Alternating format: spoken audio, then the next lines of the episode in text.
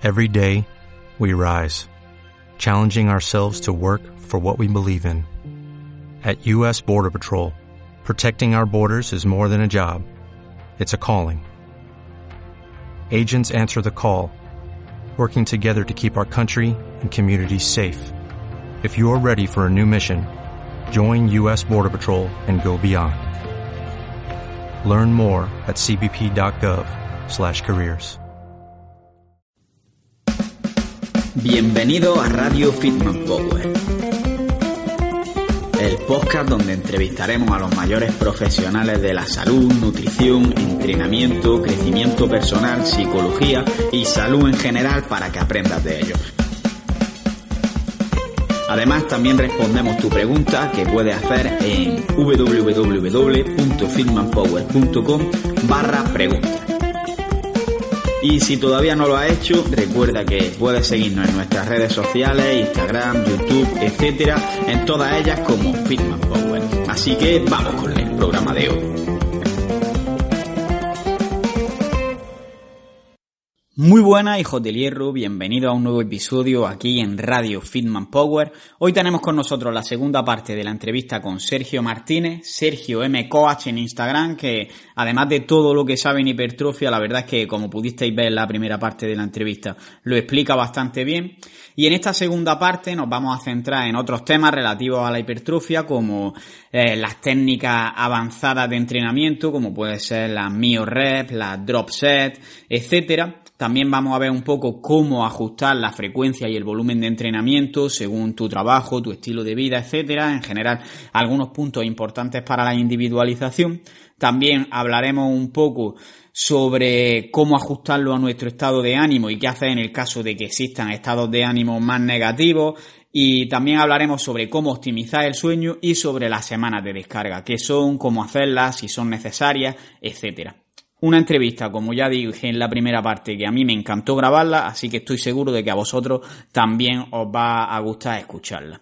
Y por último, antes de entrar en la entrevista, recordaros que últimamente estoy subiendo más contenido a Instagram de carácter más práctico, no tan técnico como aquí, porque creo que es un medio que requiere que sea contenido directo al consumidor, digamos, y que sea fácil de, de, entender y de digerir. Así que si os interesa, pues podéis seguirme en Finman Power en Instagram. Y nada, os voy a dejar y que disfrutéis de la entrevista con Sergio.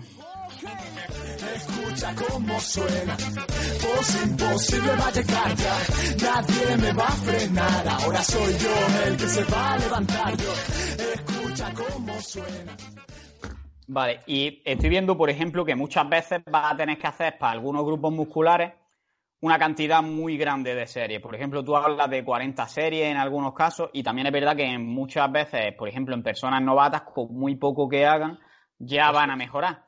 Pero en personas más avanzadas que tienen que introducir una cantidad grande de series, a lo mejor en diferentes grupos musculares, quiero que hablemos un poco sobre herramientas, porque al final eso consume mucho tiempo, que se puedan aplicar a la hora de poder meter esta cantidad de series.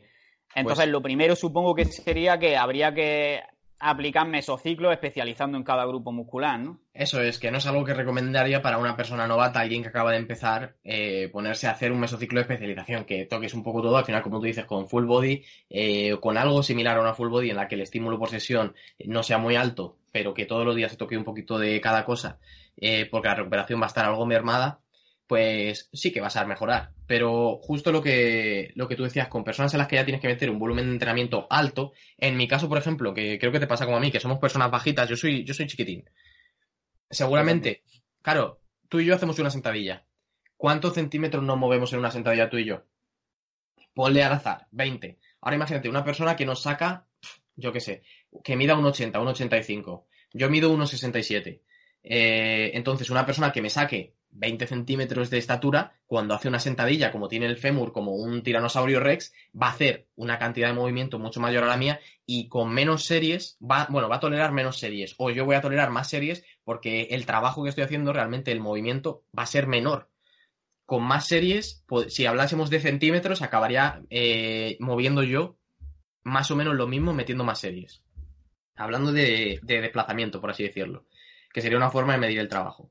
Entonces, en este caso, cuando dices, tengo una persona que, como yo, que al ser bajita puedo también tolerar algo más de volumen de entrenamiento o porque simplemente dentro de mi potencial me recupero bien y porque me lo puedo permitir, considero que optimizo muy bien eh, las variables de entrenamiento que hay que optimizar, tanto descanso como sueño, como nutrición, entrenamiento y demás, y puedo meterle más volumen de entrenamiento y progresar más, eh, va a haber ciertas estrategias que se suelen llamar técnicas de entrenamiento avanzado que nos van a permitir meter más repeticiones efectivas dentro de una misma serie, de tal forma que una serie no sea una serie, como por ejemplo eh, una mio rep no es una serie como tal, es decir, haces una mio rep pero acumulas eh, repeticiones efectivas como si fueran entre dos y tres series.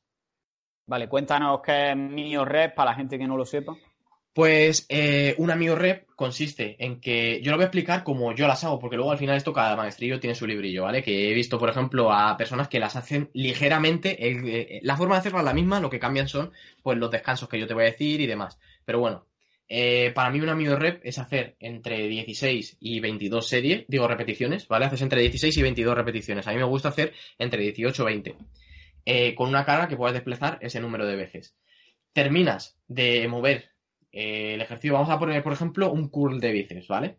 Haces 20 eh, repeticiones de curl de bíceps.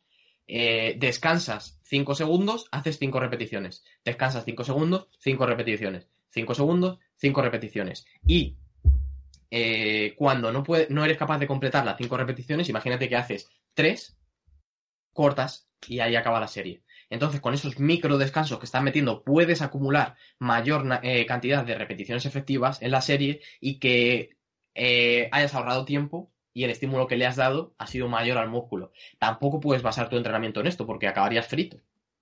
Pero sí son cosas que a lo mejor digo, eh, lo que hemos estado hablando ahora. venga, voy a meter cuatro series de bíceps y digo, va, es que tengo que meter más volumen de entrenamiento. Pues a lo mejor meto eh, dos series y dos, y dos mio rep, o tres series y una mio rep. Algo así que me permite acumular más volumen de entrenamiento, sobre todo cuando ya estamos en partes de, del mesociclo, al final del todo, que ya lleva varias semanas haciendo sobrecarga progresiva, sobrecarga progresiva, y necesitas meter más volumen de entrenamiento y puedes recurrir a drop set, a mio rep, a reps pause, a super series, a todo este tipo de, entrenamiento avanzado, entre comillas, que te va a permitir ahorrar algo de tiempo y te va a permitir meter mayor cantidad de repeticiones efectivas. El cluster también, si lo haces a, repeticiones más bajas, eh, otro método sería hacer eh, clusters o clusters en, en entrenamiento. Vale, entonces digamos que el objetivo en general de estas técnicas de entrenamiento avanzadas es que si tú, por ejemplo, estás trabajando con tu 10RM, por poner algo, y, en la primera repetición apenas has reclutado nada, pero conforme te vas acercando a, las 10 repeticiones vas teniendo más fibras reclutadas. Entonces, a lo mejor vamos a suponer que haces 9, ya tienes prácticamente todo reclutado, pero en vez de descansar dos minutos, que haría que otra vez volviera, volviera a tener que hacer esas 10 repeticiones para reclutar lo mismo, descansa unos segundos y lo hace otra vez. Entonces le estás metiendo muchas más repeticiones efectivas sin tener que descansar dos minutos entre medias, ¿no? Eso es, eh, básicamente sería más o menos eso en lo que consiste y la verdad que tampoco eh, se puede abusar de este tipo de entrenamientos, pero como su propio nombre dice, son técnicas avanzadas, no lo puede hacer todo el mundo, eh, aunque lo puede hacer todo el mundo, aunque por ejemplo tú o yo pudiéramos aplicarlas, no es algo que, en lo que yo base mi entrenamiento, pero para completar los entrenamientos o para casos concretos, sí que lo veo muy una buena estrategia. Algunas me gustan más que otras, por ejemplo, las Mio Rep me gustan, las Drop Set me gustan. el Red Pause me gusta un poco menos, eh, simplemente porque me gusta un poco menos.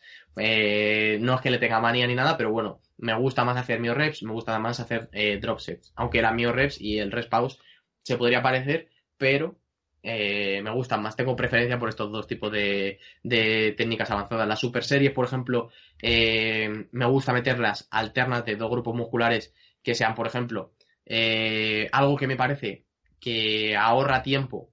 Sería, por ejemplo, hacer una serie de glúteo con hombro, que son dos grupos musculares que no vas a implicar de la misma forma. Por ejemplo, frog pumps con elevaciones laterales. Si es una persona que tiene prisa, ya le estoy ahorrando tiempo de entrenamiento no le está afectando la fatiga que ha acumulado en el glúteo a las elevaciones laterales de, en una gran medida, porque algo sí que le va a afectar, pero no en gran medida, y estamos ahorrando tiempo.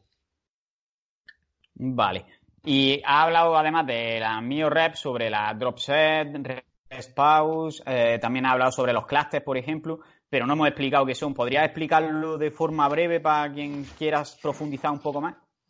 Pues mira, eh, de, directamente, que se vea en el vídeo de Neko que tiene, porque tiene un vídeo entero de 10 minutos o de 12 minutos explicando cómo hacerlas, cuándo interesan, cuándo no interesan y demás. Eh, las reps ya la hemos explicado. Y dropset sería, eh, típicamente se hacen tres drops o tres bajadas, pero se pueden hacer dos o puedes hacer cuatro si quieres. Eh, esto al final, en mi opinión, es lo que siempre digo, tú vas adaptando el estímulo. Pero un dropset sería, por ejemplo, tú coges una carga X, haces 10 eh, repeticiones, por ejemplo, cuando completas estas 10 repeticiones, bajas, eh, típicamente se baja un 20% aproximadamente del peso que has movido. Imagínate, eh, cojo 100 kilos, 10 repeticiones, le bajo 20 kilos y hago otras 10 repeticiones. Le bajo, cuando las completo, otros, otro 20%, que en este caso serían unos 16 kilos, y completo otra vez las series. El descanso es mínimo. De hecho, vi que hace poco habían sacado unos, unos pinchos, unos pins, que tú lo metías en la propia máquina y se te quitaba el peso automáticamente sin que tuvieras que parar ni siquiera. Eso sería una drop set. Y luego los clusters serían o consistirían básicamente en que tú coges. Eh, eh, se suelen utilizar más para en rangos de, fuerza, cuando estás entrenando, bueno, que todo es fuerza, pero en rangos de repeticiones más bajos, donde por ejemplo puedes hacer eh, dos repeticiones descansas unos 10, 15 segundos y haces otras dos repeticiones. Eso sería, por ejemplo, una serie cluster. Con micro descansos también entre las repeticiones que metes en la serie. Vale, creo que queda. Partir el volumen de entrenamiento, se podría partir el volumen de entrenamiento de la serie en miniseries con mini descansos. Queda bastante claro. Y en relación con la drop set, hay que. Hay una cosa que es el concepto de que te ayuden así un poco en los ejercicios, que se ha demonizado mucho últimamente y si lo piensas bien, es más o menos como hacer una drop set. Es decir, se ha demonizado porque ha estado la moda del entrenamiento de fuerza y todo eso, pero de cara a hipertrofia, aunque te dificulta un poco cuantificar las variables del entrenamiento, porque al final no cuantifica igual la intensidad, pero sí puede que no sea tan negativo como en entrenamientos de fuerza. Incluso puede resultar en algunos casos interesante, ¿no? Sí, al final es algo que se hacía desde hace mucho tiempo, las series forzadas también que o, bien trampeando o con la ayuda de otra persona te asisten y también no solo asistir, sino que, por ejemplo, algo que yo he hecho mucho como entrenador y que mucha gente lo ha sufrido es que, pues, imagínate, un curl de bíceps, cuando estás aquí arriba, en lugar de ayudarte, en la bajada yo empujo hacia abajo para que la excéntrica tenga una sobrecarga respecto a la fase concéntrica. También puedes utilizar este otro tipo de, de métodos de cara al entrenamiento, que alguien, en lugar de ayudarte, diga, venga, la fase excéntrica voy a hacer fuerza para ayudar y tú tienes que aguantar como la caída de la barra. Esto también son otro tipo de estrategias que yo he utilizado y que se pueden utilizar, que sería justo lo contrario a que en los últimos centímetros, cuando ya no puedes, te den ese empujoncito. ¿Y tuviste mucha agujeta o no? Eh, yo cuando lo he hecho, la gente eh, en el momento lo sufren, pero luego les ha gustado. Y a mí es algo que también es verdad que me gusta, que en ciertos momentos eh, plantearlo y demás, pero bueno, al final eh, no siempre puedes ir a entrenar acompañado y tampoco le vas a pedir a un extraño ni lo primero, que te toque un grupo muscular si estamos hablando del STT que hemos dicho antes para aumentar la activación. Imagínate ir a pedirle a alguien, oye, me tocas el pecho, tío, que voy a entrenar. Eh, o, claro, si no lo conoces, si no vas acompañado, es difícil de utilizar este tipo de cosas, tampoco le vas a pedir, oye, tío, tú empújame la barra. O, o, tira de la barra para arriba porque lo van a hacer mal. Y con gomas elásticas, en cierto modo, no puedes elegir el momento porque va a estar atada durante toda la serie pero puedes actuar de forma similar, o bien asistiendo, o bien aumentando la resistencia eh, con una banda elástica. Vale. solo, vaya. Vale, creo que es suficiente sobre técnicas de entrenamiento avanzadas para tener una idea general, pero luego puede haber otras cosas que nos limiten a la hora de introducir tanto volumen de entrenamiento, aparte del tiempo, como puede ser que por otros factores ajenos al entrenamiento, como puede ser el cansancio por los estudios, el trabajo, el estrés con la familia, que no te deje, mm, haga que no toleres tanto volumen de entrenamiento. En estos casos, ¿cómo sueles actuar? Pues mira, tío, eh, últimamente he estado probando y he estado diciéndoselo a un par de personas que entreno que tenían este tipo de problemas. Ahora ha sido la época de exámenes y he tenido un par de personas que me han dicho, tío, estoy de exámenes, de verdad que no aguanto, que antes este volumen de entrenamiento que estábamos haciendo lo hacía súper fácil y ahora no estoy recuperando bien. Y sí que recomiendo eh, el uso de adaptógenos, que no son magia y no es eh, la leche, pero bueno, utilizar adaptógenos como puede ser la asgawanda o la maca, me parece que es una estrategia interesante. Luego, eh, suplementar con cafeína en momentos que puedan ser de interés, como puede ser de cara a los entrenamientos, y si de paso ya vas a estudiar, pues de lujo, eh, porque estoy poniéndote este caso concreto de una persona que está cansada por estos motivos o por trabajo o lo que sea, utilizar cafeína que te permita reducir la sensación de esfuerzo que tienes o aumentar la intensidad en cada serie y también utilizar eh, otro tipo de suplementos como puede ser la melatonina para descansar más por la noche. Eh, al final, la teanina, que te ayuda a relajarte también o a concentrarte más si la mezclas con cafeína, que es un, por así decirlo, relajante, que no es nada como un diazepam, pero bueno, al fin y al cabo suplementación no hace magia, pero sí que creo que a través de la suplementación este tipo de gente que a lo mejor no tolere volumen de entrenamiento por motivos de estrés y demás, puede ayudarse. Es solo una pata de la mesa. Luego tienes la nutrición, que es la pata fundamental. Si estás estresado, eh, voy a poner, por ejemplo, voy a, hablar, voy a hablar de mí porque, bueno, por la ley de protección de datos no creo que pudiera hablar de casos de clientes o tendría que referirme a ellos de otra forma, pero bueno. En mi caso he tenido ahora que estás llevando mi trabajo y el máster, ¿vale? Y he estado, eh, pues, bastante hasta arriba, he estado diciendo, jolín, estoy del máster, del TFM, de tal, de cual. Eh, llega un momento en el que estás, pues, muy cansado, aunque a lo mejor no sea, eh, mi trabajo no sea un trabajo físico como tal, como el que puede ser una persona que sea, pues, pocero, por ejemplo, como era mi abuelo, que es un trabajo muy físico, pues, tío, eh, también psicológicamente acabas frito, ¿vale? Que sería en este caso por estrés. Luego, si quieres, hablamos de trabajo físico como tal. Pues utilizar adaptógenos me ha ayudado. Me, eh, potenciar muchísimo eh, el aspecto de la nutrición, aumentar la ingesta de proteínas. Yo siempre mantengo la ingesta de carbohidratos alta, intentar estar en una dieta hipercalórica y demás que te facilite que vas a estar en unas condiciones óptimas para recuperarte y tal del estrés, perfecto. Todo lo que sea, al final para el organismo, añadirle más estrés, como sería ponerte en esa época, en una dieta hipocalórica, pues también vas a estar añadiéndole más estrés. Eh, sobre todo eso, relajación, no voy a entrar a hablar en temas de mindfulness y demás, pero bueno, que son cosas que se pueden hacer. Luego hacer descargas de entrenamiento, eh, tener en cuenta también eh, la hidratación y sobre todo, de forma fundamental, manejar las variables de entrenamiento que a lo mejor, si estás muy cansado psicológicamente y tampoco tienes mucho tiempo, a lo mejor te interesa más aumentar, por ejemplo, la frecuencia de entrenamiento en un día. Si estás haciendo cuatro días y vas por ejemplo, 30 eh, series cada día y vas 4 días, a lo mejor puedes ir 5 eh, días y hacer 20 series cada día, por decirte algo. Es decir, que va a ser una forma también de decir, venga, voy a ir menos tiempo cada día, pero voy a ir un día más, así el tiempo que voy va a ser más intenso. Al final hay muchas estrategias que hay que valorar cada caso y creo que es un aborde desde varios puntos de vista, no desde una única cosa que toques y vaya a ser magia. Y al final, si estás estresado y, te ha pasado un problema en tu familia y tal, pues tampoco vas a solucionarlo aunque te tome dos kilos de ashwagandha y modifiques la variable de entrenamiento, que a veces hay cosas pues que simplemente tienes que ir para adelante y, a tope con ello, ¿sabes? O quitar de otros lados. Vale, y por ejemplo, esto que hablas de la frecuencia de entrenamiento, vamos a, es una pregunta un poco absurda que me acaba de surgir, pero suponemos, por ejemplo, una persona que hay días que tiene dos horas para entrenar, a lo mejor dos días a la semana, y luego hay días que tiene a lo mejor 20 minutos, media hora. En ese caso, ¿recomiendas que en esos 20 minutos, media hora, intenten meter algo de entrenamiento o que el día que tienen dos horas lo metan todo? En ese caso, recomiendo que el día que tienen 30 minutos dejen el teléfono móvil en casa y seguro que sacan por lo menos 45 y sí que metería algo de entrenamiento. Por ejemplo, te voy a poner un caso concreto. Eh, imagínate el volumen de entrenamiento de trabajo accesorio, que yo es algo que meto a todas las personas que entreno, le meto trabajo accesorio.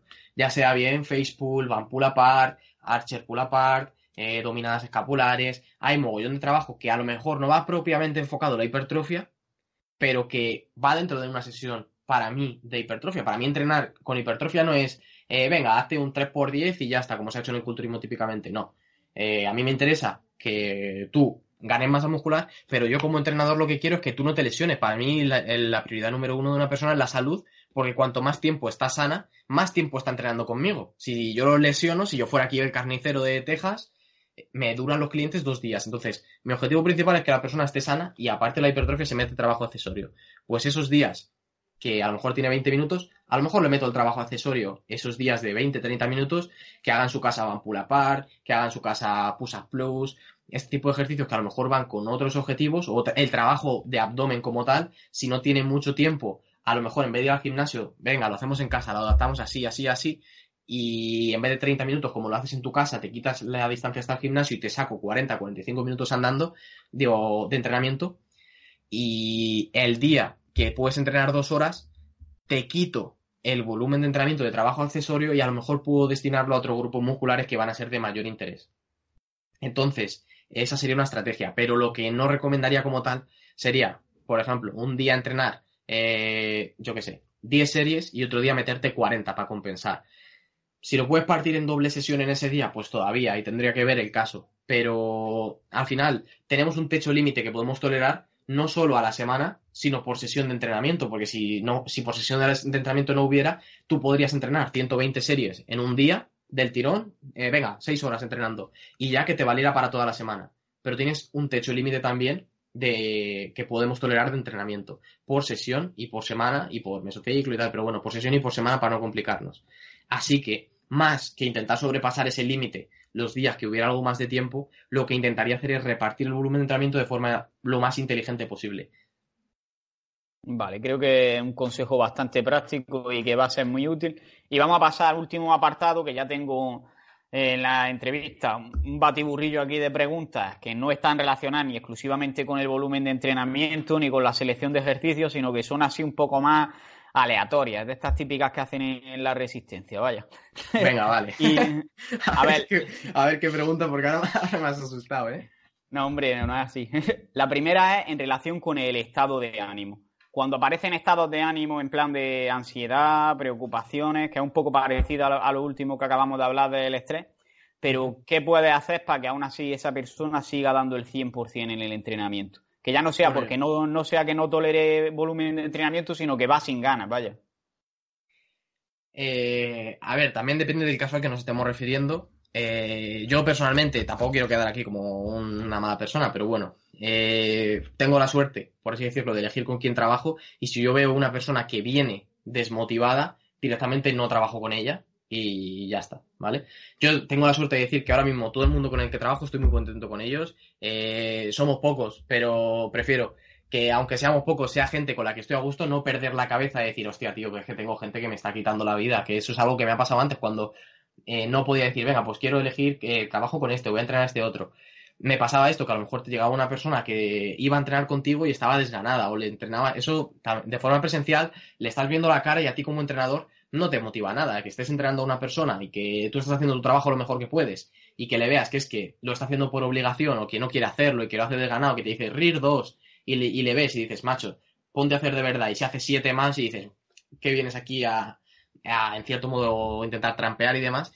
Eh, a mí eso me desmotivaba mucho. Entonces, ahora lo que he hecho, que lo que te comentaba antes, ha sido poner algunos eh, limitantes o algunos cortes para poder entrenar, a entrar a entrenar conmigo y uno de ellos es que si yo veo que la persona no está motivada es que no le mando ni los precios. Es decir, antes de hablar de una persona con los precios yo le digo, no, primero cuéntame de ti, yo quiero saber de ti, eh, por qué entrenas tal cual. Y una vez me lo cuentan y ya veo, bueno, este se puede ajustar, ahí ya le mando los precios. Después ya le paso cuestionarios y demás. Eh, y ya, solo los que veo que realmente yo voy a estar a gusto y que voy a poder dar el 100% de mí y ellos van a dar el 100%, entrenan conmigo. Pero sí es verdad que esto que comentas de estados de ánimo, si, si es algo que viene de base, directamente no lo cojo como entrenador, eh, ahí tendrían que ir a un psicólogo, porque si tú tienes un problema, eh, no pasa nada por ir a un psicólogo, vas y, directamente, y cuando ya estés a una disposición, que el entrenamiento de hecho puede ayudar a tratar eh, algunas patologías como la depresión o la ansiedad, y, va a ser positivo.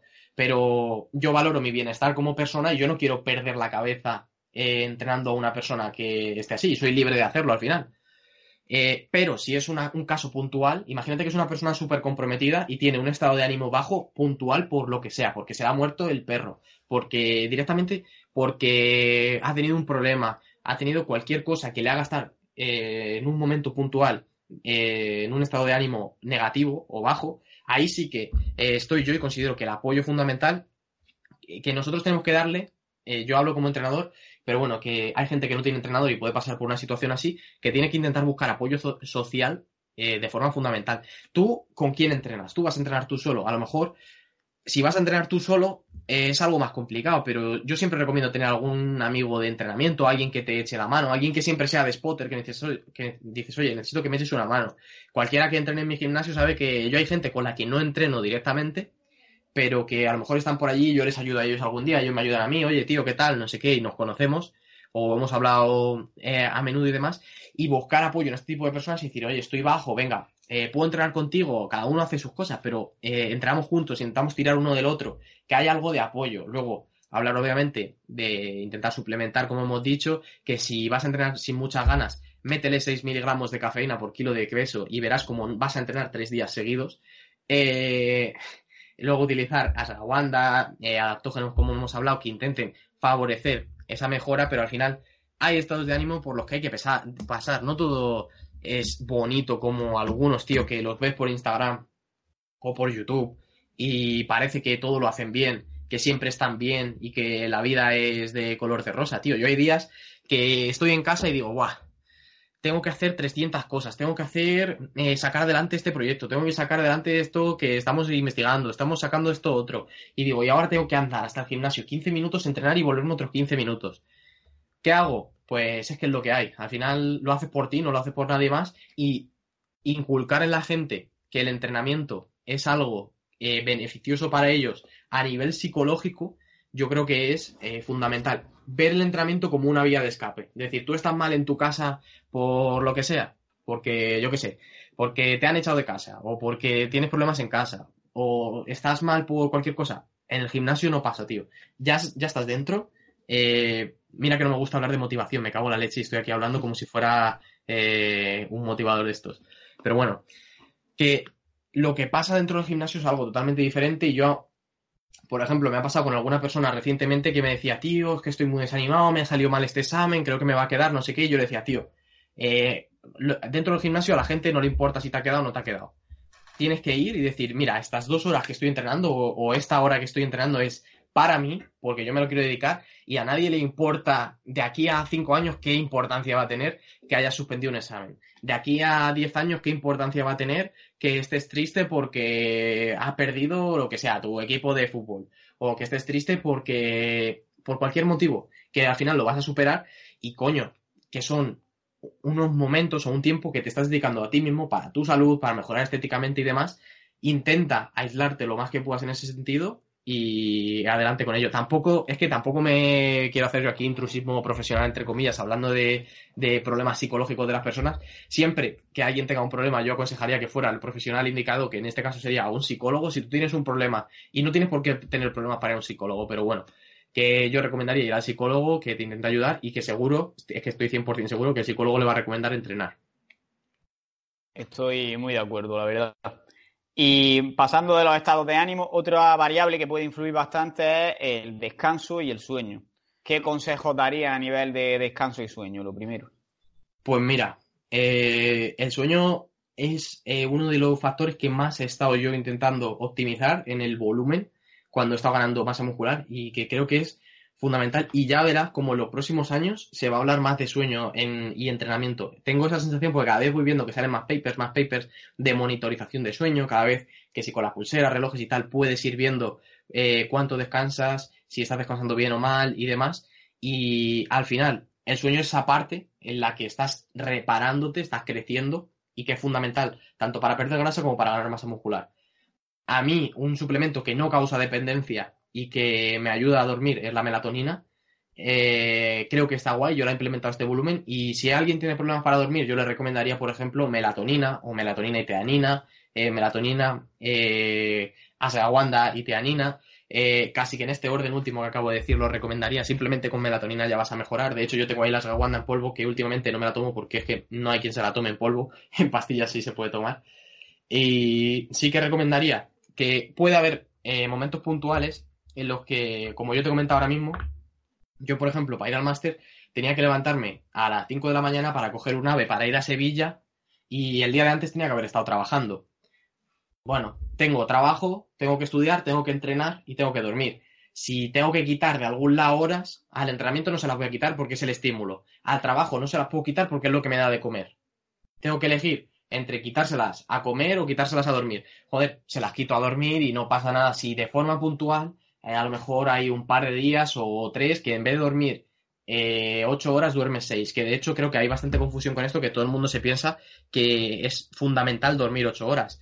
Esto es bastante variable entre las personas y generalmente te diría que para todo el mundo lo que es más óptimo, la curva, eh, hay como una curva así que viene en el libro de Israel, el de Recovery from, Training, que está muy bien, lo recomiendo también, que nos dice que la mayoría de personas con dormir 7 eh, siete horas o siete horas y media ya está recuperada. Entonces, si en vez de dormir seis horas, eh, digo siete, ocho horas, duermes siete, vas a estar igual de fresco. Luego esto, como digo, muy individual. Hay gente que, oye, que es muy dormilona, necesita dormir ocho horas o necesita dormir nueve, pues bueno.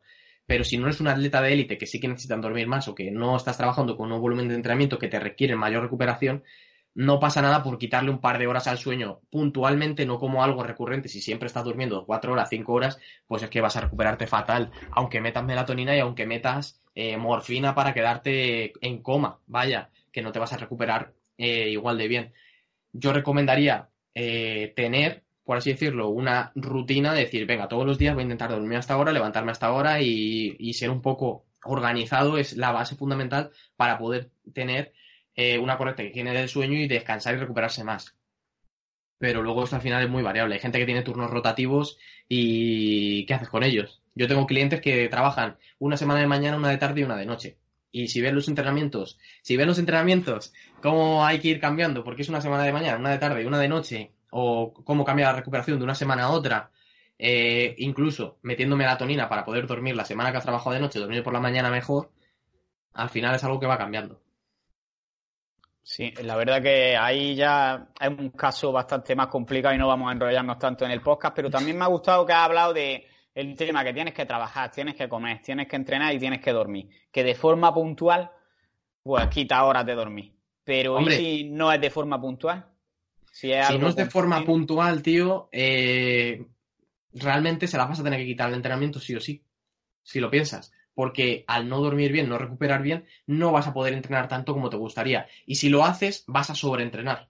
Entonces, eh, si es a largo plazo, a lo mejor te interesa entrenar menos, pero entrenar más días. Dividir el volumen de entrenamiento en más sesiones, en lugar de ir tres, ir seis, en lugar de ir cuatro y seis o cinco, las que sean, y ir menos tiempo, pero más veces a entrenar porque ya te digo que si duermes de forma sistemática 5, 6, 4 horas, las que sean menos de lo que sea eficiente para tu caso, para descansar mejor, sí o sí se lo vas a quitar al entrenamiento, quieras o no quieras. Si no quieres, a largo plazo se lo vas a quitar porque vas a sobreentrenar y lo que vas a estar haciendo no va a ser, va a ser junk volume, que le llaman eh, en América, volumen de entrenamiento que no va a ser válido, va a ser sin intensidad. Y, a, largo plazo, si lo mantienes, vas a acabar quitándoselo al entrenamiento. Bueno, pues antes de que llegue y que yo se lo quite que el entrenamiento me lo quita a mí, se lo quito yo a ellos y lo reparto de forma inteligente. Vale. Y por último, quiero que hablemos también un poco sobre las semanas de descarga.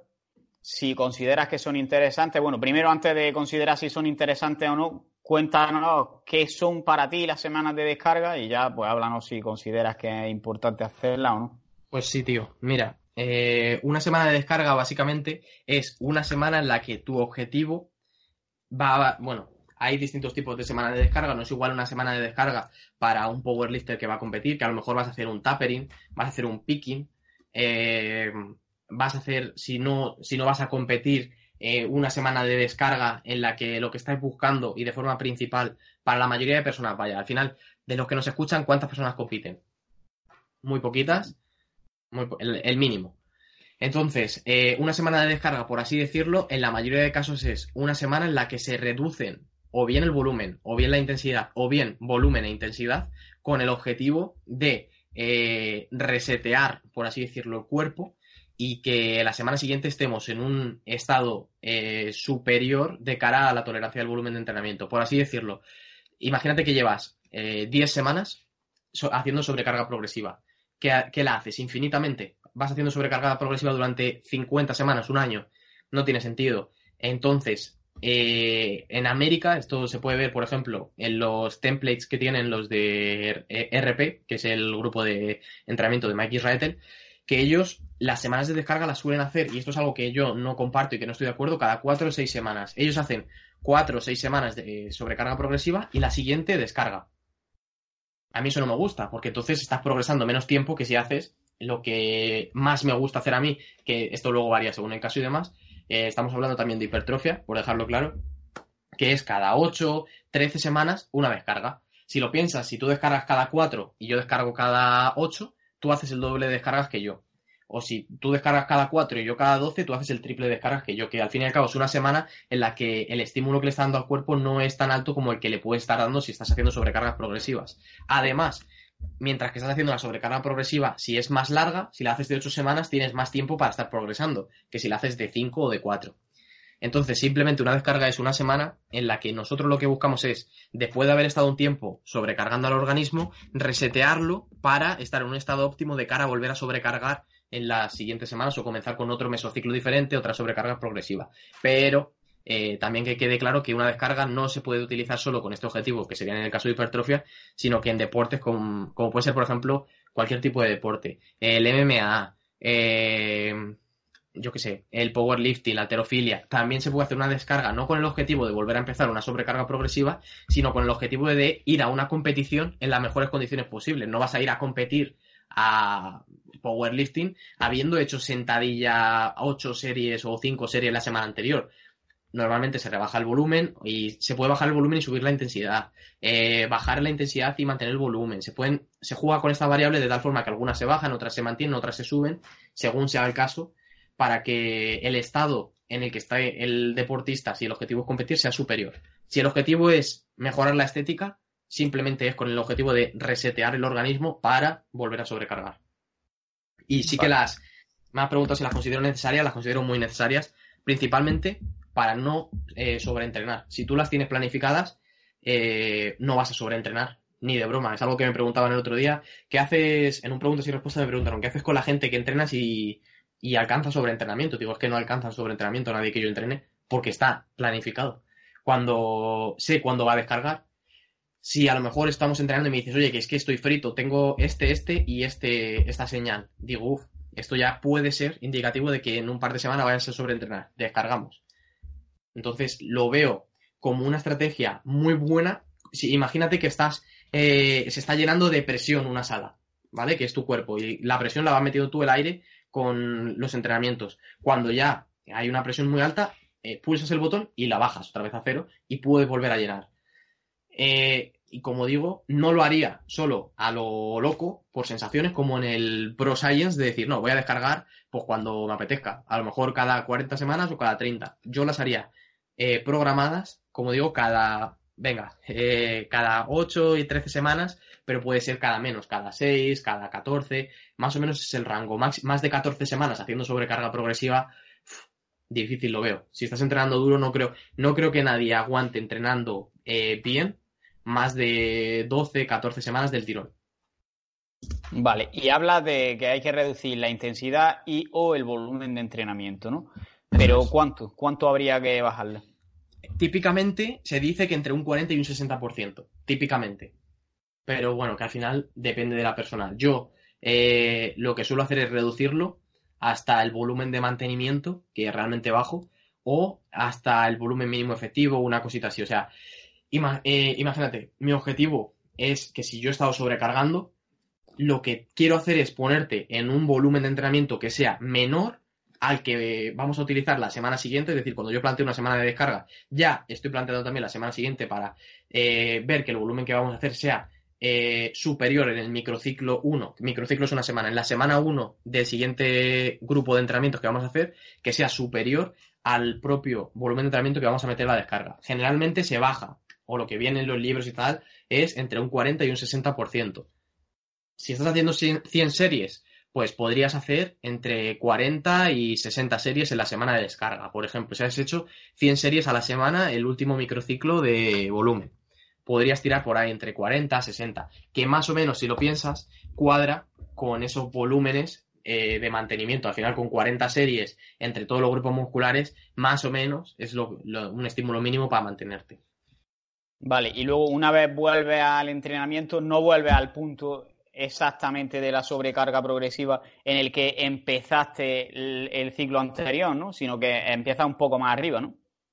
Se puede hacer de dos formas. Por un lado, eh, lo que puedes hacer es volver a un punto eh, por encima. Imagínate, en el primer, vamos a hablar de dos microciclos, digo de dos mesociclos. Eh, a ver, también para que quede claro, mesociclos son conjuntos de semanas de entrenamiento. Entonces, que lo vamos a separar por una descarga. Entonces, imagínate que hacemos eh, ocho semanas entrenando y la primera la hemos empezado en, vamos a hablar con números redondos. Eh, nadie empieza con esto, o, muy poca gente empieza con esto, pero bueno, eh, hemos empezado con 100 series la primera semana del primer conjunto de semanas. Después hacemos la descarga y podríamos empezar con 100, con menos de 100 o con más de 100. ¿De qué va a depender? Si vamos a hacer un entrenamiento muy muy similar al que hemos estado haciendo, sí que podemos empezar o bien con lo mismo o bien por encima. Es decir, si, si hemos hecho 100, eh, a lo mejor podemos empezar con 110. Porque el entrenamiento que vamos a hacer es muy similar, pero si cambiamos el enfoque o cambiamos la selección de ejercicios mucho, sí que vas a empezar por debajo, porque al cambiar los ejercicios cambia tu tolerancia al entrenamiento y tal como te comenta el propio Israel, al final, si tú estás acostumbrado, por ejemplo, a un press de banca y metes en, el siguiente mesociclo, en vez de press de banca, eh, press inclinado o press declinado, ya estás cambiando que tu cuerpo no está adaptado a ese ejercicio y vas a empezar desde menos volumen de entrenamiento del que has estado haciendo. Es decir, si cambias eh, bastante o mucho el plan de entrenamiento, sí que vas a tener que incluso reducir un poquito o mantener o reducir respecto a lo que venías haciendo. Si se mantiene bastante estable, imagínate, voy a hacer los mismos ejercicios eh, después de la descarga que antes de la descarga. Ahí sí que puedes empezar por encima. Pero si no, incluso yo empezaría algo o un poquito por debajo o igual. Vale. Es decir, que entonces la descarga es como una aplicación a gran escala del principio de sobrecarga progresiva, ¿no? O sea, al final el principio de sobrecarga progresiva lo que hace es dejar el tiempo suficiente para recuperarte un poco hasta por encima de donde estabas y después le vuelve a meter estímulo al cuerpo. Creo que, la, ley de Arnold-Schultz, creo que se, que se dice también así, pero eh, sí, básicamente sería eso, que lo que nos permite es recuperarnos al 100% para iniciar con otro conjunto de semanas en las que vamos a ir dando caña progresivamente y, al final eso. Es que eh, sin hablar de casos concretos es más complicado poner números, pero sí que puedes hacerlo tal y como tú dices. Si suponemos que vamos a mantener los mismos ejercicios, podríamos empezar, o sería lo óptimo empezar, algo por encima que en la primera semana anterior. Al final, lo suyo es ir acumulando volumen de entrenamiento. Cuando más volumen de entrenamiento acumules, eh, mayores será la ganancia, suponiendo, como hemos dicho antes, que la intensidad va a ser alta. Vale. Y hablaba antes del tema de tenerlas planificadas o autorregular.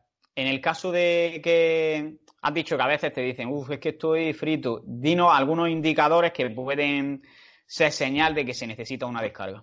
Pues mira, a ver, eh, al final, yo, toda la metodología que sigo de entrenamiento, casi siempre, eh, cuando no sigo auto, auto, yo siempre autorregulo, ¿vale? Con todas las personas que entreno, o con casi todas las personas que entreno, autorregulo. Y cuando una persona que está conmigo no quiere autorregular, que autorregular no solo es el decir, ¿cómo estoy?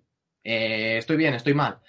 Autorregular es utilizar el carácter del esfuerzo para medir la intensidad.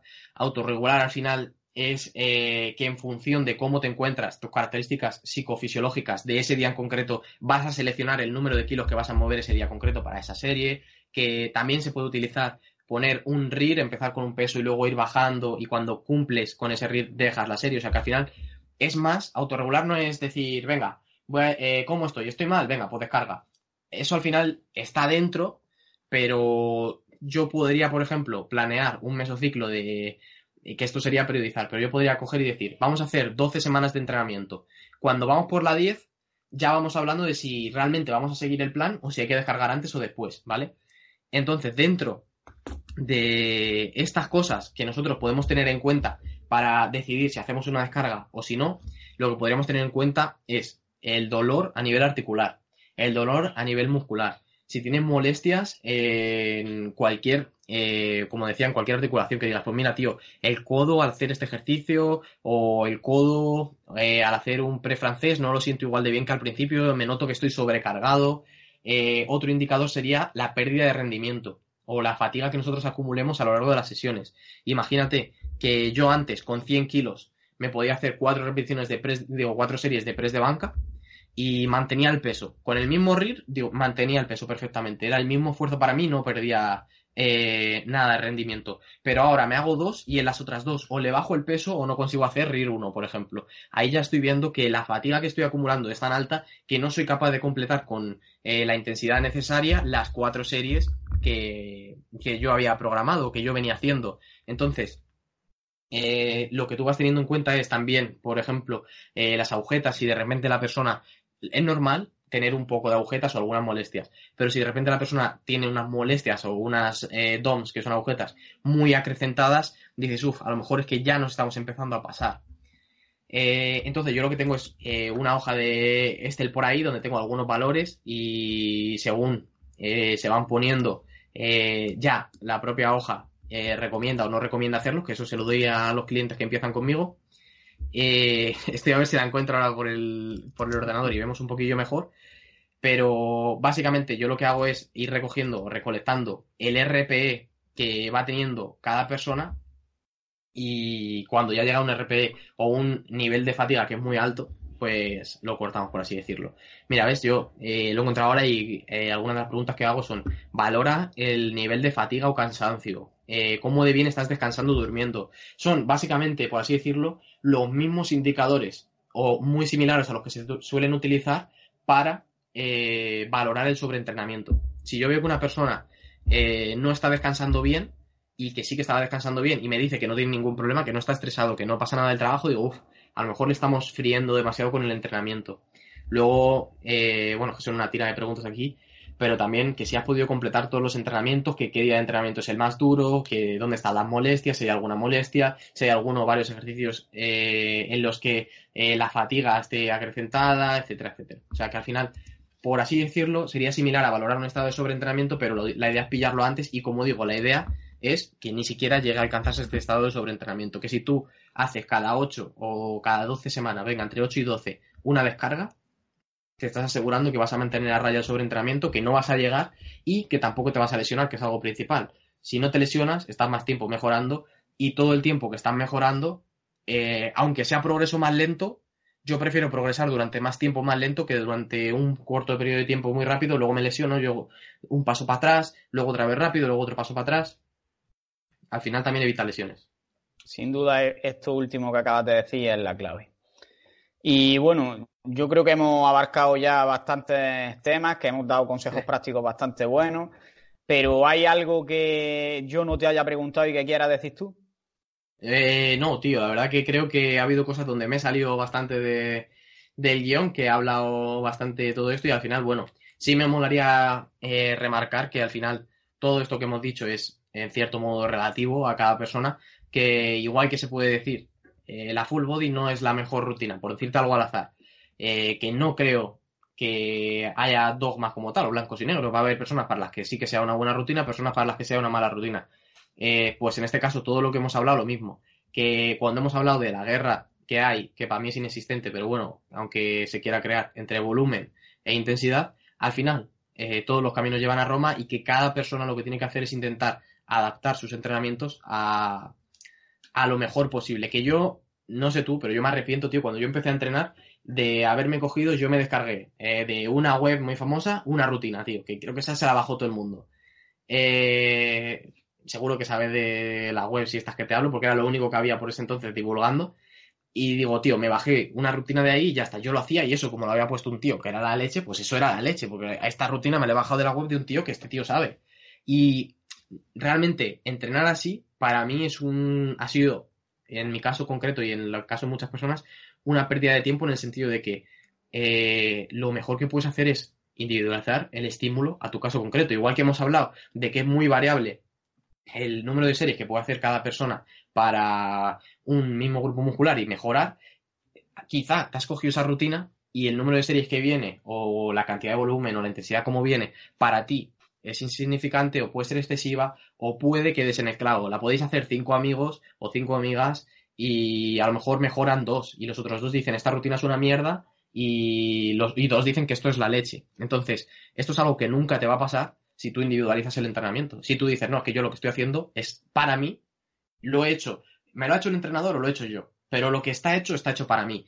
Entonces, salir un poco del molde, tío, eh, fuera de la caja, como se dice en inglés, creo que es, think outside the box, y pensar, dejar de pensar full body, quader, eh, push pull, puedes hibridar cosas y si piensas en estímulos eh, vas a conseguir mejores resultados que si piensas en seguir un marco como tal. No, yo hago full body o yo hago torso-pierna. Pues bueno, a lo mejor yo hago una torso-pierna con algunos días de full body y le meto un día de empujes. O a lo mejor yo hago una, yo que sé, una rutina de empujes y tracciones y le meto un par de ejercicios recordatorio de pierna el día de tracción que al final son cosas que no vas a encontrar en ningún sitio por internet, pero que están hechas precisamente, eh, en este caso estaba hablando de mi rutina en concreto, y que es algo que está hecho para mí, pensando en los estímulos que yo voy sintiendo y que al final hay material de sobra para ir haciendo estas cosas cada uno por su propia cuenta, o bien, eh, pues como si quieres llevar el coche al taller y que te lo arregle otro, tienes la opción de aprender tú solo a arreglártelo el coche y cambiarle las ruedas tú o las bujías tú, o llevarlo al taller y decir, pues mira, yo paso de aprender, voy a dedicar mi tiempo a otras cosas y te lo hago un entrenador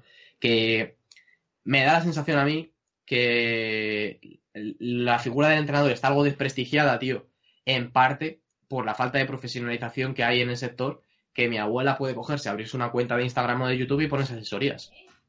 Sí, sí. Y encima mi abuela se puede sacar el NSFA, que fíjate que yo lo tengo, pero que mi abuela se puede sacar un curso ahí la señora y ponerse asesorías en la biografía y ponerse fit grandma y, y claro, y decir, oye, venga, ya hasta que yo entreno a gente. Entonces, creo que la falta de profesionalización de decir, no, es que esto es, pues como cuando tú eh, vas a que alguien te arregle el coche, tú no, bueno, si hay gente que coge y se lo hace su colega o lo que sea, se lo puede hacer mejor o peor. Pero eh, creo que está devaluada la figura del entrenador en el sentido de que hay mucha gente que dice, Buah, es que para lo que me van a dar por ahí, que es cierto que es que yo eh, lo he comentado alguna vez, pero cuando una persona empieza conmigo, digo, pásame lo que has estado haciendo hasta ahora. Si has estado con otro entrenador, pues pásame lo que te ha dado el otro entrenador. Y si has estado tú solo, pásame lo que eh, has hecho tú solo. Y es cierto que se ve, tío, que hay una gran, eh, por así decirlo, eh, falta de. Es que tampoco sé cómo expresarlo sin ofender a nadie ni que me puedan decir nada. De responsabilidad, ¿no? Sí, por así decirlo, sí. Que lo que cogen es, y ves que a lo mejor te vienen dos clientes del mismo entrenador y los dos te vienen con lo mismo. ¿Sabes lo que te quiero decir? Y dices, tío, que, no sé, que tampoco te... que, oye, que si son dos chavales, por así decirlo, imagínate, que son exactamente iguales uno que otro, que no te va a pasar en la vida que te encuentres a dos chavales e iguales, o tienes que tener una suerte de la leche. Pero bueno, que podrían ser similares, pero aún así uno va a tener unas preferencias y otro va a tener otro. ¿No? Uno va a tener una selección de ejercicios y otro va a tener otra. Eh, mayor o menor eh, diferencias. Tampoco puede ser que si son dos chavales muy parecidos, uno tenga 140 eh, series a la semana y el otro 40, que serían unas diferencias enormes. Pero que no tengan lo mismo exactamente. Entonces, este tipo de cosas, tío, al final lo que hacen es desprestigiar la profesión y que no se valore la diferencia entre hacértelo tú solo o que te lo haga un entrenador. Y si te lo vas a hacer tú solo, yo lo que instigaría es que esto no se tarda eh, cinco minutos en hacerlo ni diez minutos. Esto al final tienes que dedicarle horas y es todo lo que hemos estado hablando. Tengo por ahí en mi Instagram, tío, una, un post con una gran cantidad de variables a tener en cuenta de cara a individualizar los entrenamientos que recomiendo a la gente que si puede echarle un ojo, que le eche un ojillo, que, que aunque sea, que le hagan un pantallazo y que se lo pongan y vayan diciendo, venga, voy a tener en cuenta la intensidad absoluta y relativa, el volumen de entrenamiento, la frecuencia, los objetivos, eh, la velocidad de contracción, el NIT que tengo, eh, yo qué sé, qué he estado haciendo hasta ahora, qué es el background deportivo, el sexo, la edad, cosillas así que vas teniendo en cuenta y que ya digo, que tengo por ahí un post y puedo luego te lo mando, que vienen todas o casi todas detalladas. Sí, yo creo que lo vi de hecho y, me gustó bastante. Al final, lo que estamos hablando es que existen unos principios que son universales, digamos, que sí es verdad que se aplican a todo, es decir, por ejemplo, tú por poner un ejemplo absurdo, tú tiras una naranja y está claro que cuando la tires por la ventana va a acabar cayendo al suelo, pero luego a cada uno se le aplican esos principios de una forma diferente para que le sean útiles. No va a ser lo mismo que yo tire la naranja desde un tercero que desde un primero. A lo mejor desde un primero ni siquiera se rompe al caer y desde el tercero tarda más y encima se rompe. Pues lo mismo pasa con el entrenamiento. Está claro que hay que cumplir con un volumen e intensidad de entrenamiento y el volumen tiene que estar entre un mínimo y un máximo, pero ese mínimo y ese máximo no va a ser el, mismo para mí que para ti, ni que para mí ahora que para mí dentro de un año, dependiendo del estilo de vida que esté teniendo. Eso es. Yo ya te digo que, por ejemplo, en mi caso concreto he tenido que quitarle por lo menos unas 15, 16 series solo al hombro, simplemente al cambiar el tipo de dieta, al pasar de volumen a definición. Y tiene toda la lógica. Claro, ya, y de hecho llegué la primera semana y dije, no le voy a quitar tantas, yo creo que va a ir bien. La primera semana tuve que cambiarlo. Y decir, hostia, tengo que quitarle más. Y le quité más sin ningún problema. pero es buena, buena decisión. Al final se trata de eso, de, saber lo, que, lo que es importante y saber aplicarlo a cada persona. Y bueno, ya vamos a pasar a la típica pregunta que hago de Sigma Nutrition, que es que si puedes recomendar una única acción o un hábito que si nuestros oyentes lo hacen todos los días vaya a mejorar algún aspecto de su vida, ya no tiene que ser relacionado con la hipertrofia ni nada, que mejore algún aspecto de su vida. ¿Qué hábito o qué pues acción sería? Que hagan solo, eh, a ver también, que hagan solo eh, todo lo que les motive o lo que no les, lo que no les motive que no lo hagan, aunque pueda parecer tentador, tío. Es decir, eh, yo ha habido cosas o ofertas, por así decirlo, que he tenido que dices, hostia, esto puede estar bien a largo plazo, ¿sabes? Porque me va a dar visibilidad estar aquí o por lo que sea, pero realmente no me motivaba a hacerlo y no lo he hecho. Entonces, yo lo que diría a todo el mundo es que sean reales, que yo también, una de las cosas por las que empecé en Instagram es porque yo veía que yo, tío, sigo siendo fanboy de este mundo, ¿eh? Yo me considero una persona que no está dentro para nada, yo no soy nadie, no tengo, ahora que tengo 15.000 seguidores o así, es que yo ya lo comenté justo ayer, pero yo no hago esto por los seguidores. Yo lo que quiero es que los que estemos, o la gente que me siga, que sea gente eh, de verdad, que me apoye. Me da igual tener 15.000 si me apoya más gente que hay gente con 30.000 o con 100.000 que les apoya menos gente que a mí. Yo lo, que me importa es tener el, apoyo real de la gente detrás. Entonces, para mí, lo principal es que hagas lo que te motiva y porque te motiva. Si te proponen algo o si estás haciendo algo que dices, es que a mí esto no me motiva, tío, cámbialo que sé que es difícil, ¿eh? Que a lo mejor hay gente que dice, oye, mira, tío, yo es que trabajo en este sitio y eh, no me motiva mi trabajo.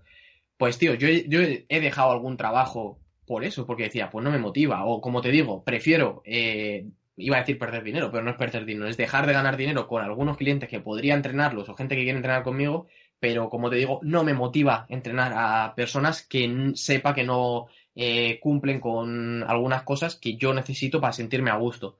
Entonces, eh, no todo es el dinero, no todo es la visibilidad, no todo es el estar desesperado, por así decirlo, por crecer o por intentar conseguir las cosas lo más rápido posible.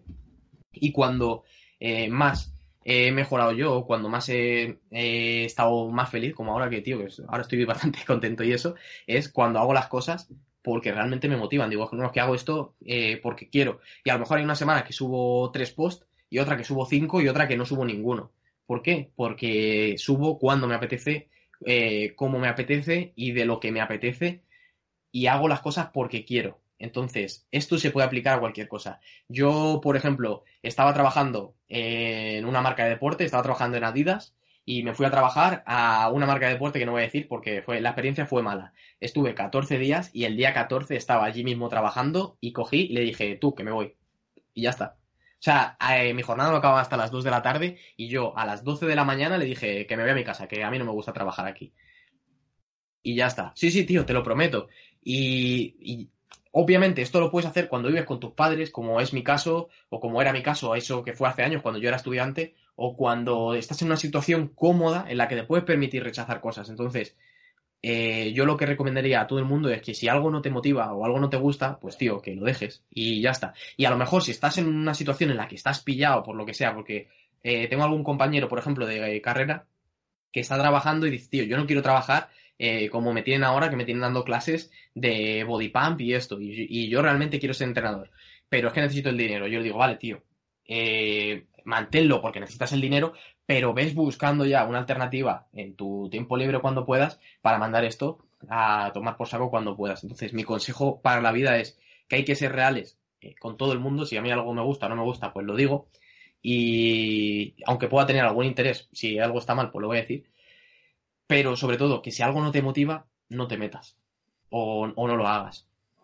Estoy de acuerdo. Que lo que hagas lo disfrutes al final. Sí, sí, porque lo vas a hacer mejor, tío. Sí, pero es que ya seas panadero, seas eh, carnicero o seas entrenador. En lo que sea, a muerte con ello, o ya no solo en tu trabajo, sino que te dicen tus amigos, oye tío, vente lo que sea, a tomar unas cervezas. Y tú dices, eh, te empiezan a meter presión de grupo, presión de grupo, lo que sea. Y tú dices, no, es que realmente no me apetece, no me motiva la idea. Y te meten presión de grupo para que vayas, que vayas, que vayas. Y yo digo, que es que no voy a ir. ¿Por qué? Pues porque no me da la gana.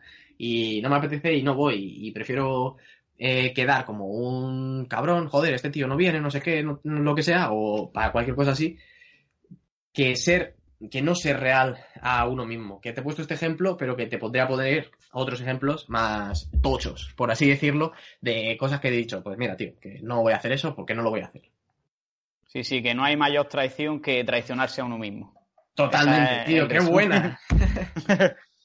y bueno, contenido que recomiende, en plan libros, canales de YouTube, eh, podcast, blog, pues mira, canales, cuentas en redes sociales.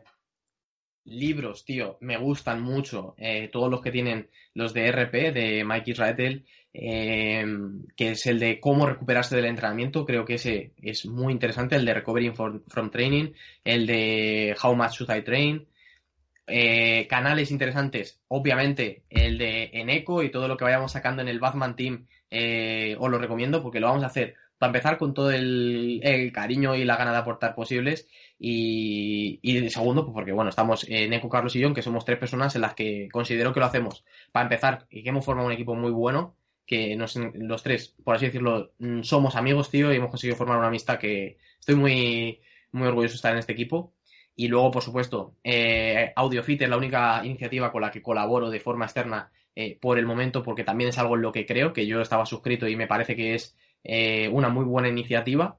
Y luego, respecto a otro tipo de canales, me gusta mucho Revive Stronger y me gustan también los de 3DMJ, de, que es el equipo este Naturales que tiene Alberto Núñez y demás.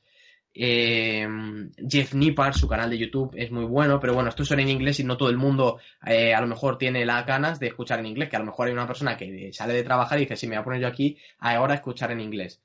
Entonces, eh, en español cada vez hay más iniciativas, pero la verdad que no es la mayoría del contenido que escucho en español porque casi todo lo que va saliendo, eh, lo más nuevo, suele estar en inglés y si quieres estar a la última, tiene que estar en inglés. Así que eh, más o menos todo esto que recomiendo, pero mira, me acabas de dar la idea de que traducir los libros de, de Israel sería una muy buena idea de, de, cara a, a, que ellos lo hicieran, que seguro que tienen la capacidad de hacerlo lo que sea que hay mucha gente que querrá acceder a ese contenido que es muy recomendable desde mi parte, vamos, bajo mi punto de vista. También los libros de Line Norton de cómo prepararse para las competiciones. Esos eh, seguro que los conoces y esos son muy buenos también, tío, y no están en español. Traducir todo ese contenido podría ser la leche. Pues la verdad es que sí. Así que ponte a traducirlo. y aparte de contenido recomendado, ya pasamos a las preguntas más personales y la promoción. Y lo primero es que cuál es tu, cuáles son tus objetivos a corto, medio y largo plazo. Pues, tío, yo a corto plazo no tengo más objetivos que ir disfrutando e ir viendo lo que sale, la verdad. Mucha gente me dice, Sergio, hazte un canal de YouTube, empieza a aportar por ahí, pero es que eh, no me motiva, pues no lo hago. O sea, a, día de hoy no me motiva en el sentido de que eh, me siguen 15.000 personas ahora mismo, como te decía, y digo, para que lo, lo vean cuánto realmente te va a ver el canal. 200, 300 personas, no puedo dedicarle ese tiempo. Prefiero seguir aportando en Instagram como estoy haciendo ahora, en AudioFit, en otro tipo de plataformas y quizá más adelante empezar a hacer lo que sea. Me da igual YouTube, que Twitch, que es que me da igual. A medio y largo plazo ya se irá viendo y lo que vaya saliendo es lo que vaya haciendo. A corto plazo mi proyecto es, eh, tío, eh, no, esto, si quieres lo cortas, lo que te voy a decir. Pero mi objetivo es que mis asesorías sean las mejores de, de vamos, de España. Poder decir, no, es que las mías son las mejores. Y que venga el entrenador que sea y decir, no, la mía está muy bien, decirle, sí, lo que tú quieras, pero las mías son las mejores. Y ese es eh, el objetivo fundamental que tengo ahora. De hecho, me he pillado eh, un trípode, me he pillado algunas cosillas. Voy a empezar a generar contenido de cara que esto no es promoción como tal, ¿eh? No, no voy a coger a nadie así como tal. De hecho, no funciona que una persona me diga, oye, quiero empezar contigo y empiezas a la semana siguiente o como sea, sino que eh, tengo lista de espera y como digo, no, no entra eh, cualquier persona sino lo que sea. Y quiero que los que estén, que tengan el mejor material, por así decirlo. Y estuve hablando con gente del mundillo, pues con otros entrenadores. También a algunos clientes les he preguntado. Y luego estuve hablando también con Nacho del Portillo, no sé si le conoces.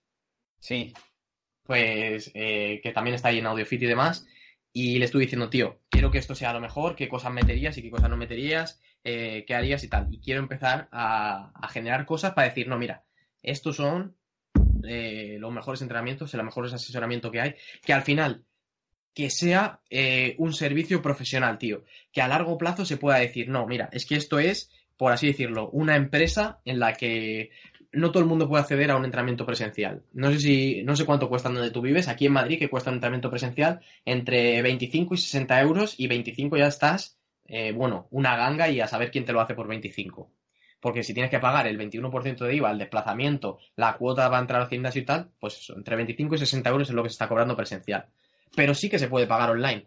Entonces, lo que me gustaría es tener el, el mejor sistema que se pueda crear de asesoramiento y a largo plazo, tío, conseguir decir, no, mira, es que es eh, como por así decirlo, un, un, lugar al que sabes que acudes y es lo más parecido a que te hagan un entrenamiento presencial, a tener los mejores materiales a tu disponibilidad y demás. Es lo que me, lo que realmente me llenaría, tío, poder ayudar a la gente que dices, oye, no me puedo permitir un, un entrenador presencial, pero quiero mejorar todo lo que pueda, eh, etcétera, etcétera. Entonces, eso es algo que me motiva más incluso que, abrir un canal de YouTube, que es algo que la gente, tío, cada vez me está pidiendo más o de lo que sea. Entonces, pues, eh, la verdad que estoy a gusto, tío. Eh, ya lo he dicho más veces, pero como vivo con mis padres, eh, me puedo permitir hacer lo que quiera. Porque si, si llevo a menos gente o entreno a menos personas, me da igual porque voy a tener un techo y voy a tener comida. Entonces, lo que más me importa es que la calidad de lo que se haga sea la máxima posible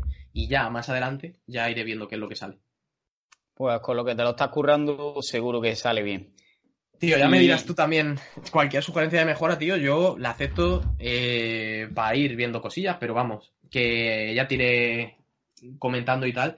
Y más adelante, eh, ahora me has dado la idea de hacerme multimillonario traduciendo los libros de Israel, así que... pues ya sabes. Y por último, eh, ¿Dónde puede la gente seguirte, encontrarte? ¿Dónde tienen que escribirte para contratar esa asesoría? Pues eh, yo estoy en Instagram en arroba Sergio M. Coach, eh, o coach, pero bueno, arroba Sergio M. Coach.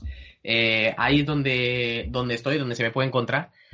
Y más adelante, pues ya veremos. Dios dirá, como diría mi abuela. Más adelante ya veremos qué es lo que puedo ir haciendo. Y de momento lo que más me motiva también es ir poco a poco aportando más y más y más y más y más y, ya ir viendo, ¿sabes? Que al final, eh, de momento solo tengo un canal y eso me da algo de miedo porque dice, joder, imagínate qué pasa con Instagram como ha pasado con Twitter, que mucha gente ya no lo utiliza, o con Facebook.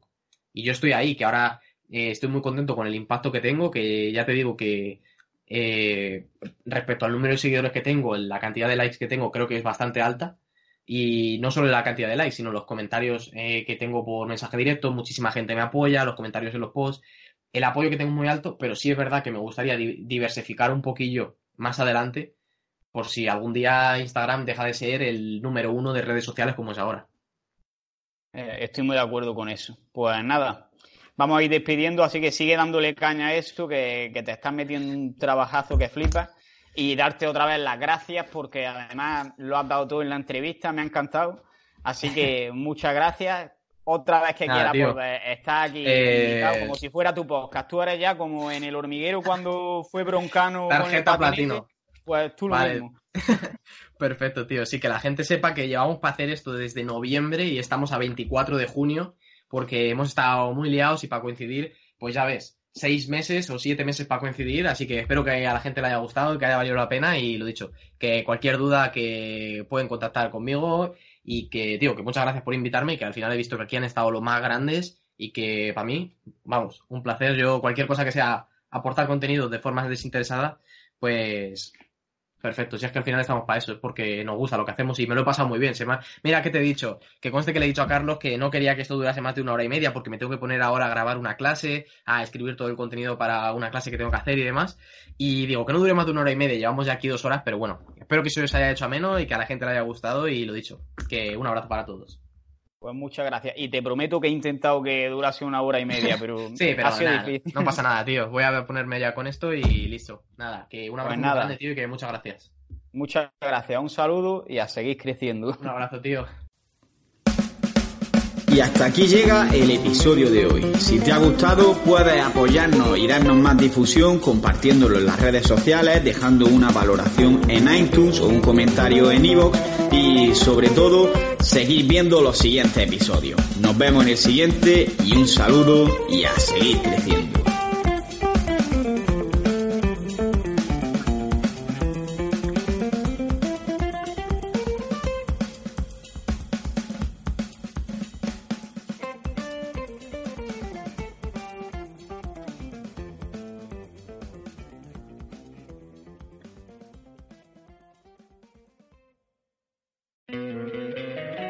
Encantaría tener 100 dólares extra en tu bolsillo? Haz que un experto bilingüe de TurboTax declare tus impuestos para el 31 de marzo y obtén 100 dólares de vuelta al instante. Porque no importa cuáles hayan sido tus logros del año pasado, TurboTax hace que cuenten. Obtén 100 dólares de vuelta y tus impuestos con 100% de precisión. Solo con Intuit TurboTax. Debes declarar para el 31 de marzo. Crédito solo aplicable al costo de la presentación federal con TurboTax Full Service. Oferta sujeta a cambios o cancelación en cualquier momento.